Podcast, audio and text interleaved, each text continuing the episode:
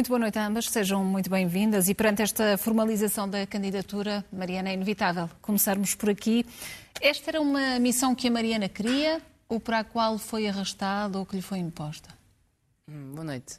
Acho que a Cecília concorda comigo e sabe tão bem como eu que na política nós só fazemos alguma coisa quando queremos. Caso contrário, não vai correr bem. E por isso estou muito entusiasmada com esta nova fase, estou muito entusiasmada com a possibilidade de me juntar e de representar este, este projeto. A moção este, que hoje. Este projeto começou a tomar forma quando, Mariana? Foi preciso um ano para, para a convencer a avançar? Não. Uh, não foi preciso convencer-me a avançar, eu sou uma pessoa de convicções fortes, mas posso dizer que foi ponderado e foi pensado e foi preparado. Acho que tanto a Catarina Martins não tomou a sua decisão de ânimo leve e felizmente deixou um partido muito bem preparado para enfrentar o que aí vem.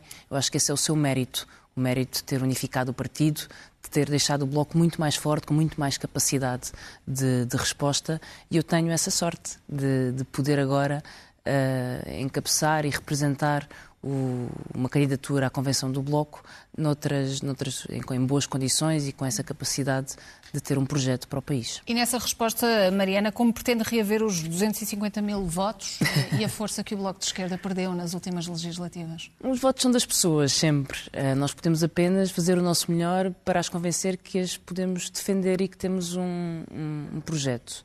Uh, e esse projeto político do Bloco é, é, muito claro. Passa, obviamente, por uma forte oposição à maioria absoluta.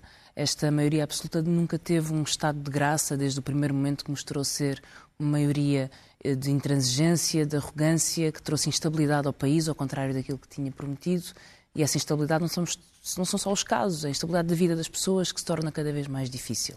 Mas, por outro lado, também é preciso afirmar que existe uma alternativa, que esta ideia de que as pessoas podem todas ter uma vida boa, que podem todas ter uma casa confortável, um trabalho com direitos, não tem que ser uma ideia radical nem uma impossibilidade, que há propostas que nos podem oferecer essa solução e que essa solução, acho eu, é, é aquela que defende o país, defende o país do projeto das desigualdades, da, da maioria absoluta, mas também uh, desta ideia de que o PS tem alimentado hum. que votem em nós porque, por causa da extrema-direita. Portanto, esta política do medo, das pessoas votarem por medo e não por esperança e por, por valores e por crenças. Mas eu tenho muito entusiasmo, aliás, estou muito entusiasmada. Poderia ficar aqui a noite inteira a falar sobre esta moção mas não acho que não faz muito sentido fazer um não, debate vamos, interno do Bloco. Já vamos passar, já vamos passar a não ser que a Cila, a Cila Meirelles... Cecília, com certeza terá uma palavra. Se quer candidatar, mas não desejar, parece que seja o seu lugar. Não, eu, eu, eu, eu, sobre as questões internas do Bloco e mesmo sobre as externas não, não tenho nada a dizer. Queria desejar felicidades, obviamente, à Mariana eu cá estarei para, na medida das minhas possibilidades, demonstrar que estas ideias seriam péssimas para o para país. discordar, não é? Mas, obviamente, faz parte da democracia. Nós sabemos cumprimentar os adversários e, portanto, desse ponto de vista, desejo-lhe o melhor. Como é Mariana, é. só para concluir este, este capítulo, que papel gostava que Catarina Martins assumisse no Bloco de Esquerda? Em primeiro lugar, gostava que ela assumisse o papel que ela quiser ter, porque acho que o partido hum, precisa dela. Uh, e, portanto, acho que ela depende da vontade mas dela. Na, na sua mas visão, a minha visão, assumindo a liderança, umas autárquicas, umas presidenciais, hum. cabeça de lista às europeias. Eu acho que essa forma de ver o Bloco, nós não pensamos dessa forma. Quando dizemos que contamos com a Catarina Martins é porque contamos de facto com ela, na sua capacidade de organização interna, de integrar uma futura direção do Bloco de Esquerda. Eu conto absolutamente com ela para isso. Acho que ela é uma figura Uh, indispensável pela sua inteligência, pela sua experiência. E por isso mesmo, onde é que a gostava de ver? Uh, eu gostava muito de a ver na futura direção do Bloco de Esquerda e sei que vou contar com ela. Muito bem. Cecília Meirelles, olhamos para as primeiras conclusões da auditoria da Inspeção-Geral das uh, Finanças sobre a TAP. Que consequências é que devem ser retiradas e por quem, face àquilo que sabemos até o momento? Bom, eh, nós, eh, aquilo que sabemos até o momento são notícias, ainda não temos eh, a auditoria propriamente dita, e portanto ainda é difícil. Há algumas coisas que eu acho, as primeiras consequências não tem a ver com auditoria, tem a ver com consequências políticas, porque às tantas eu vejo toda a gente embrenhada numa espécie de uma discussão jurídica em que já todos são juristas e, e especialistas em direito laboral. Uh, vamos lá ver, uh, o mais importante aqui é, é, a questão política.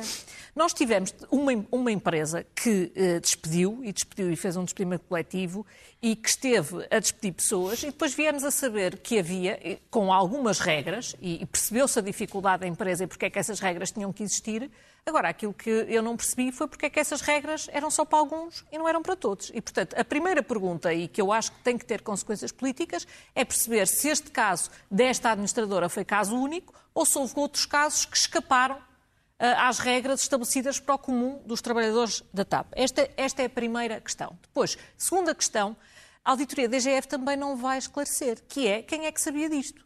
Porque nós percebemos, uh, primeiro percebemos que o secretário de Estado sabia, depois percebemos que o ministro com aquela história do WhatsApp, que também saberia, mas eu gostava de saber quem é que, se alguém mais dentro do governo sabia, formal ou informalmente, porque depois há sempre esta coisa, teve conhecimento, não teve conhecimento, foi mais ou menos assim, foi mais ou menos assado.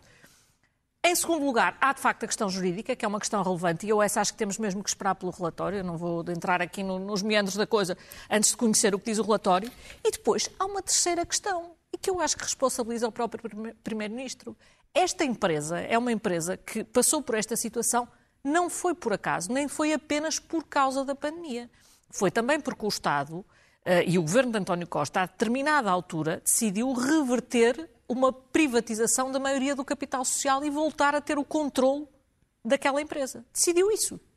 Uh, mal do meu ponto de vista e do ponto de vista do, do próprio Primeiro-Ministro António Costa também muito mal, porque o Primeiro-Ministro António Costa é quem diz agora que ela até podia ser totalmente privatizada, coisa que nunca aconteceu no passado daquela empresa. A, a ideia de passar 100% do capital social, veremos se há interessados e em que modos, com o Ministro da Economia que tanto diz que era fantástico a Ibéria ficar com a TAP, que é basicamente dizer que a única coisa que se pretendeu salvaguardar que era o facto de fazer de Lisboa uma placa giratória de entrada na Europa ia pela janela fora, agora parece que já recuou, mas esta, isto continua tudo em cima da mesa e eu uh, acho que talvez o Primeiro-Ministro pudesse esclarecer porque é que há seis ou sete anos era fundamental para o país ter o controle público da TAP e agora é fundamental para o país vender a totalidade do capital social da TAP, porque eu ainda não consegui perceber o que é que na cabeça dele mudou e o que é que no, mundo mudou para justificar isso.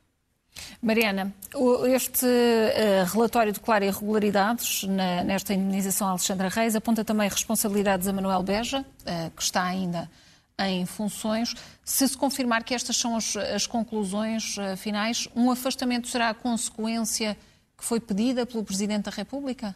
Bom, é muito cedo para dizer isso. Nós temos que avaliar. Há uma comissão de inquérito que vai agora uh, assumir funções, terá muito para avaliar. Teremos de ver também os resultados da auditoria da IGF. Há, há duas questões políticas que eu acho que são importantes. A primeira, a Cecília já tocou nela, que é a posição do, do Partido Socialista sobre a privatização. Eh, primeiro foi, dizia-se que a TAP era estratégica, eu concordo com essa posição, eh, mas ela, é, essa posição é contraditória com eh, a decisão tomada pelo Primeiro-Ministro e ainda pelo Ministro Pedro Nuno Santos de privatizar a TAP até à totalidade do seu capital, sem qualquer condição, não sabemos ainda em que moldes. E isso revela uma contradição política que é importante, porque é que uma empresa merecia ser salvaguardada e pela importância que tem para o país, estratégica, mais uma vez, eu concordo, mas agora já pode ser privatizada. Há aqui uma mudança de posição que nunca foi esclarecida e que nunca ficámos a compreender. A outra questão uh, tem a ver com, e que tem a ver com os prémios e indenizações, eu acho que tem a ver isso que espanta as pessoas com a displicência com que se cuida do dinheiro público, da coisa pública. Há uma, há uma óbvia contradição entre os cortes salariais na TAP e os prémios pagos aos administradores. Este é o primeiro problema. Mas depois disso, há a displicência com que se aprovam prémios milionários sem que ninguém saiba bem uh, se podiam ser aprovados, se não podiam. E a maior prova disto é que nós tínhamos uma administração da TAP e uma CEO da TAP contratada por milhões de euros com uma cláusula de rescisão milionária uh, e uma cláusula de um prémio se cumprisse um, um, um, acordo de reestruturação milionário. E essa CEO não sabia se os seus administradores estavam ou não estavam ao abrigo do Estatuto de Gestor Público. E eu pergunto-me como é que isto é possível. Como é que é possível uma empresa de profissionais não saber se enquadram ou não no Estatuto de Gestor Público? Como é que é possível a própria administradora sair da empresa, pedir uma indenização milionária sem saber que estava a violar o estatuto ao abrigo do qual estava? E depois haver um governo, pelos vistos, uh, com um responsável financeiro da TAP que devia reportar ao Ministério das Finanças uh, e um secretário de Estado que reportava ao Ministério das Infraestruturas, que sabia desta indenização e não se faz luz na cabeça de ninguém que isto é uma violação do Estatuto do Gestor Público. Eu percebo que uh, o comum dos cidadãos não saiba. Mas estas pessoas tinham a obrigação de saber, porque é o seu enquadramento legal, é de sua tutela. Se não soubesse, o outro deveria saber. Isto sem falar nos advogados, mas eu acho que os advogados são uma má desculpa. Isso é uma desculpa de mau pagador para quem não assumiu as suas, as suas responsabilidades. Esta que eu acho, acho que, é, que é o maior imbróglio que terá de ser esclarecido e que é preciso assumir responsabilidades e elas têm que ser assumidas uh, na TAP e, e na, sua, na sua administração. Há uma outra notícia que, entretanto, saiu e que me parece que é importante, que é esta ideia de que. A ideia não, esta, esta certeza, este facto, que David Newman, quando comprou a TAP privatizada, uh, terá usado o dinheiro da própria TAP para comprar a TAP. E que isso poderá ter violado o próprio acordo de venda. E eu acho que esse é um dado novo e que uh, traz mais um, mais dados a este negócio que parece ter sido ruinoso para o país nas suas várias fases eh, e que se estendem até à privatização. Hum. Cecília, perante estes, estes novos dados, ficou surpreendida com as declarações do Presidente da República e depois o comunicado de Fernando Medina? Não, não fiquei propriamente surpreendida. Estas coisas já, já se tornaram mais ou menos habituais. Isto já, já, já nada me surpreende. Uh, agora, uh, Vamos lá ver. Há aqui algumas coisas. Primeiro, o papel do Sherman sempre me fez alguma do, do, presidente, em boa verdade, do Conselho de Administração, porque, regra geral, é a figura que faz a articulação entre o acionista e o, o restante Conselho de Administração. Portanto, era evidente que esta pessoa tinha que ser um pivô central no meio disto tudo. Aparentemente, o relatório da EGF vem dizer exatamente isso. Uh, ainda bem que vem. Agora, eh, eu continuo-me a parecer que a grande questão aqui não é apenas jurídica, é, sobretudo, política, política. E é uma questão de equidade, porque ainda que, uh, do ponto de vista jurídico, nós possamos entrar aqui numa discussão se aplica isto, se aplica aquilo, faz sentido para alguém que, numa empresa em dificuldades e numa empresa em que o contribuinte entrou com 2 mil ou 3 mil milhões de euros, eh, faz sentido que haja uma regra para pagar indenizações às pessoas que são despedidas por causa dessas dificuldades e que depois haja administradores a quem essas mesmas regras não são aplicadas. Eh, não, não, não parece estranho a alguém, ainda que a empresa fosse completamente privada, não, não pareceria estranho que quem está a decidir sobre a vida de terceiros, que depois, quando chega à sua vez e quando esteja na mesma situação, não perceba que, que deve aplicar regras semelhantes. Eu acho que isto que é é, é, é, quase de um, de um, sentido de justiça básico e primário. E esta é que é que, que isto não tenha ocorrido nem ao secretário de Estado, nem ao ministro, nem a nenhum daqueles administradores, nem ao Sherman, nem à diretora executiva, que isto não tenha ocorrido, nem aos advogados, que isto não tenha ocorrido a ninguém, é uma coisa que, que eu acho particularmente chocante. Mariana, nesta balança são sobretudo consequências políticas, responsabilidades políticas que podem estar aqui em causa, tirando as questões jurídicas de que já falamos. Sim, estou em causa questões jurídicas e questões políticas. Questões jurídicas, desde logo, porque, ao que, parece, ao que parece havia uma ideia que esta indenização, falo em particular da Alexandra Reis, há outras, nomeadamente o contrato da própria CEO, que não, não é claro, não é transparente, ninguém o conhece. Esse, esse é um primeiro problema. Há uma falta de transparência numa empresa pública. Uh, e é o problema de achar que as empresas públicas são iguais às empresas privadas, têm de ser geridas da, da mesma forma. Não têm, porque o escrutínio é maior, porque as exigências são maiores e, portanto, é preciso compreender que uma empresa pública tem obrigações que empresas privadas não têm. Eu acho que as privadas deviam ter mais, mas é assim que funciona neste momento. Uh, e, e, a primeira questão é que, ao que parece, esta indenização paga a, a Alexandra Reis e mesmo partes do contrato da CEO não foram aprovados em Assembleia Geral como deveriam ser. E isto é uma questão formal, mas não é uma mera formalidade. Confere legalidade ao ato. E, sobretudo, faz-nos pensar porquê é que não foi. Então, se calhar, quem decidiu estas indenizações sabia que uh, havia algum melindre relativamente a elas, ou que elas não seriam aceitas, ou que não deviam ser tornadas públicas caso uh, fossem levadas a uma, uma Assembleia Geral. Portanto, há questões uh, jurídicas que têm que ter o seu percurso jurídico e as suas consequências jurídicas. A Comissão de Inquérito deve analisá-las, mas deve também tirar consequências políticas, políticas. Ou seja, podem rolar uh, cabeças, digamos assim, no que diz respeito rolaram, à administração. É? Já rolaram algumas, mas no que diz respeito à administração da TAP, esgota-se aí ou ainda há mais? Eu não quero, eu não quero antecipar conclusões sem, sem ler o relatório da IGF e, e chegar a conclusões da Comissão de Inquérito. Acho que a administração da TAP não deve estar acima de todas as conclusões e consequências da, daquilo que. Se, se, se, eventualmente se concluir que houve decisões da administração da TAP que foram contra os interesses da TAP, eu parece-me que tem que haver consequências, como há sempre quando um acionista, que neste caso são os portugueses e é o Estado, chega à conclusão que há uma administração que está a tomar decisões que são contra o interesse da empresa. Mas essa é uma avaliação que tem que ser feita, certo? Hum.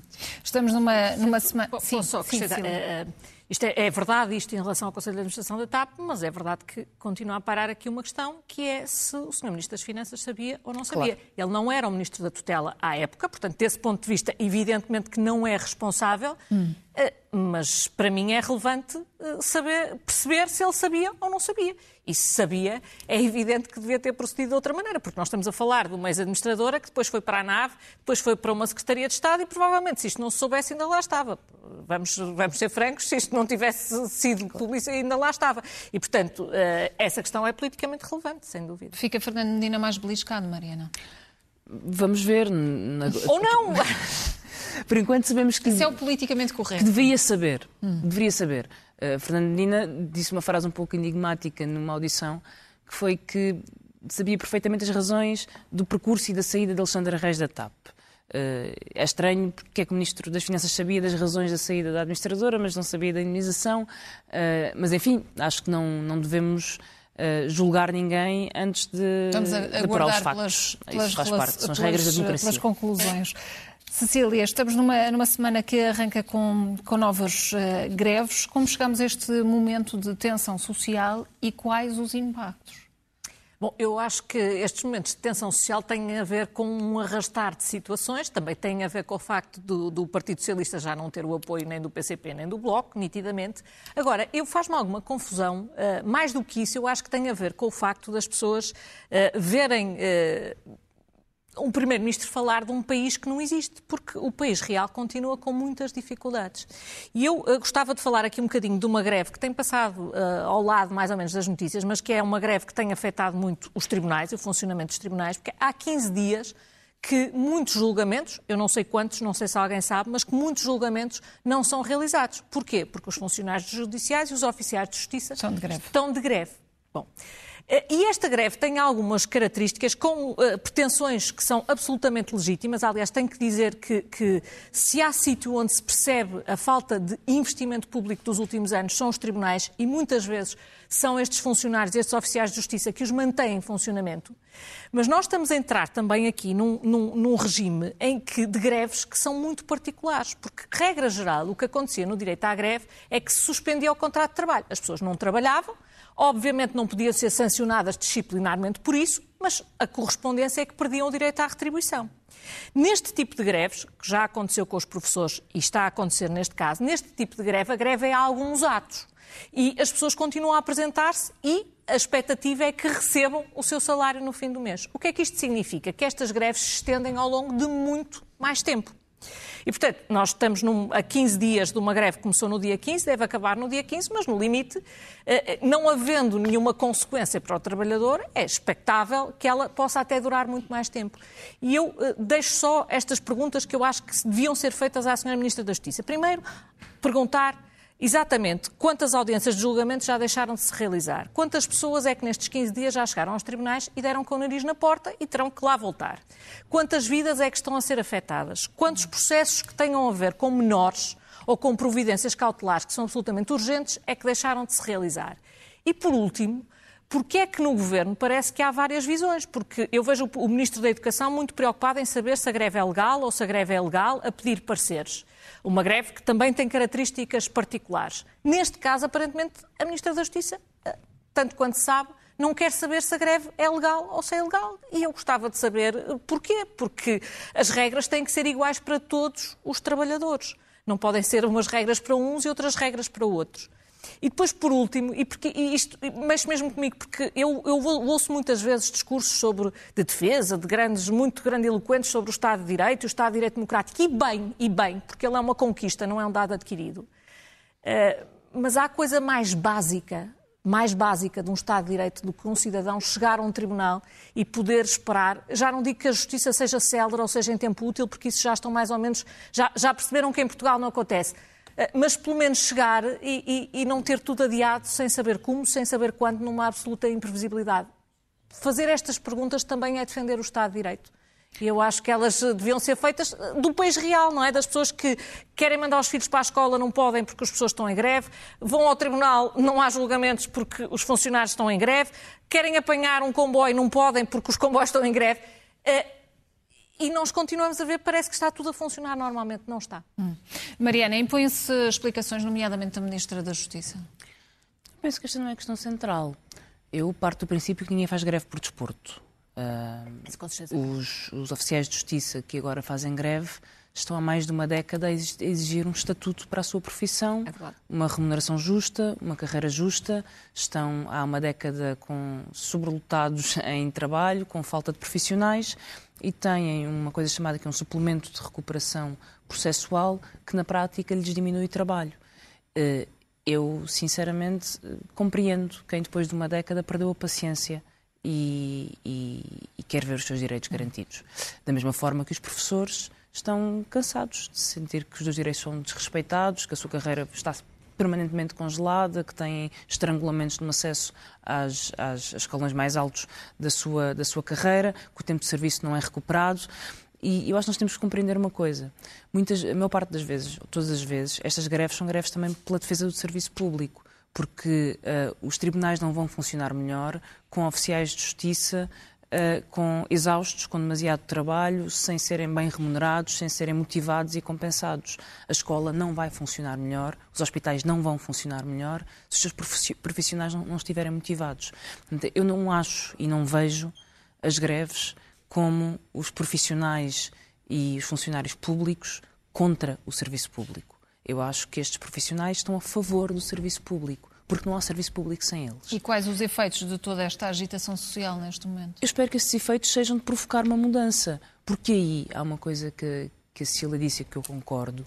Uh, não, não, é impossível o Primeiro-Ministro continuar a dizer que o país cresce muito, uh, que o país tem contas certas, que o país está muito bem do ponto de vista financeiro. E está, porque cresceu e porque todos os anos o déficit fica mais abaixo daquilo que estava previsto e as receitas ficam acima do que, está, do que estava previsto, e ao mesmo tempo que faz este discurso de triunfo, olha para os serviços públicos, para as pessoas que trabalham no privado e no público e diz: estamos em crise, não podemos aumentar salários porque estamos em crise. E por isso há uma narrativa de sucesso, exceto para quem trabalha, que está condenado a perder salário porque estamos em crise. É óbvio que esta contradição cria descontentamento popular. Ainda mais quando todo este processo é gerido com uma enorme arrogância por parte da maioria absoluta. E esse descontentamento está a criar mobilizações populares, Vimos várias este fim de semana, vamos continuar a ver, algumas com causas específicas, como na habitação. Há uma grande manifestação marcada para dia 1 de abril. A CGTP tem uma manifestação marcada para dia uh, eh, 18 de, de, março. E acho que vamos continuar a ver reivindicações. E, e todas elas, se olharmos para as suas causas, são justas. Não há nenhuma que, que, que não seja justa. E dizem respeito a problemas que o país tem de resolver. E eu termino só com uma questão que me parece que, que não resolve nenhum problema e, pelo contrário, cria problemas. Que é esta ideia de governo de não resolver nenhum problema estrutural na saúde, na habitação, nos salários, mas dar apoios pontuais. É uma, um subsídio à renda, é um subsídio ao salário, é um complemento à pensão que dura agora, dura quando nós quisermos, dura só neste valor, só este mês e que deixa as pessoas na mão uh, do Estado sem terem condições de dignidade, de terem um salário, uma casa. Eu acho que isso é o mais importante e é, é por isso que estas mobilizações acontecem agora. Cecília, nesta narrativa havia margem para ir mais além, para tomar outro tipo de medidas? Não, eu acho que há, há, uma coisa aqui que é verdade. Há, muitas destas expectativas não são apenas absolutamente, são, são, absolutamente legítimas. Claro que alguém que anda à espera de um estatuto ou da revisão de um estatuto para a sua carreira há 10 anos, eu até vou mais longe. Alguém que todos os dias se confronta uh, num tribunal em que uma simples impressão a cores é um pesadelo logístico ou um transporte, uh, tem, tem, tem expectativas mais do que legítimas, sem dúvida. Eu só acho é que as regras têm que ser claras e têm que ser iguais para todos. E acho também que quem anda na sua vida e está à espera há anos de ver decidida a sua vida por um tribunal, também tem legítimas expectativas. Ah, claro. E alguém tem que as defender e falar delas também. E elas também têm que estar na agenda de alguém. Eu acho que cabe-me a mim, eh, na medida das minhas possibilidades, cumprir esse papel. Cília Meirelles, Mariana Mortágua, boa noite a ambas, obrigada e até para a semana.